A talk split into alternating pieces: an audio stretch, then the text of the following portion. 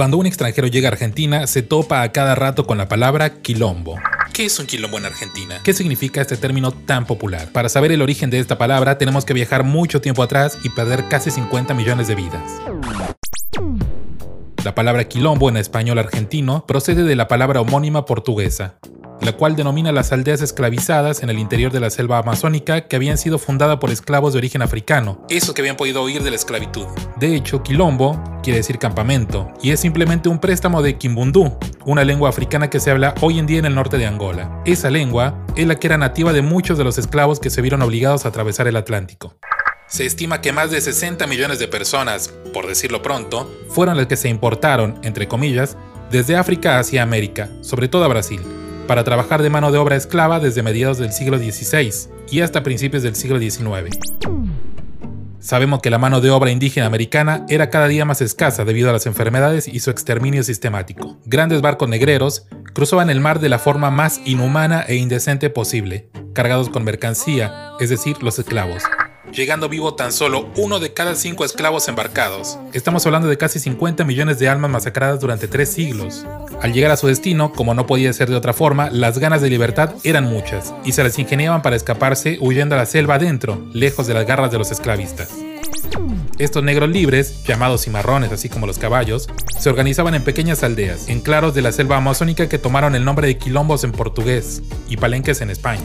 Los quilombos, la mayoría de ellos empalizados, se dedicaban a la agricultura y fueron desarrollando a base de la suma de esclavos negros escapados, y así como todo tipo de proscritos y huidos de la justicia portuguesa de toda raza y condición, llegando a alcanzar en algunos casos, como en el caso de Quilombo de Palmeiras, lo que sería ahora Alagoas, Brasil, casi 20.000 habitantes y un perímetro de 6 kilómetros.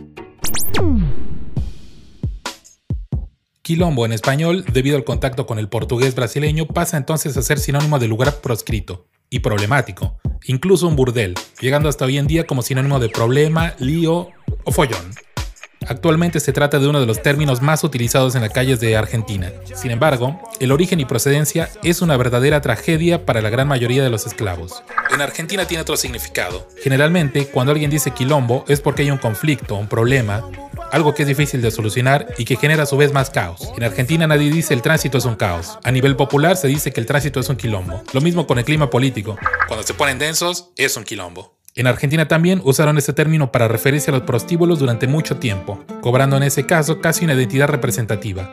Ir a un quilombo significaba literalmente ir a una casa donde se ejercía la prostitución. Pero para complejizar todo un poco más, la misma palabra quilombo también tiene una acepción positiva entre sus interpretaciones. Por ejemplo, cuando una fiesta o un encuentro está muy divertido porque hay mucha gente, se dice que la fiesta es un quilombo. Por suerte, el lenguaje, elemento vivo de la cultura humana, modifica a su antojo las palabras, como la herramienta de comunicación adaptable en el tiempo que es. Entonces quilombo en español argentino pasó a ser sinónimo de lugar proscrito, expatriado y para unos problemático, llegando hoy en día a significar todas estas cosas para los argentinos, sea como sea. Y aunque hayamos olvidado completamente el origen último de esta palabra, vale la pena recordar que tras una palabra intrascendente hoy en día se oculta todo el sufrimiento humano gratuito de una época que no debemos borrar de nuestra memoria histórica. Afuera es un quilombo.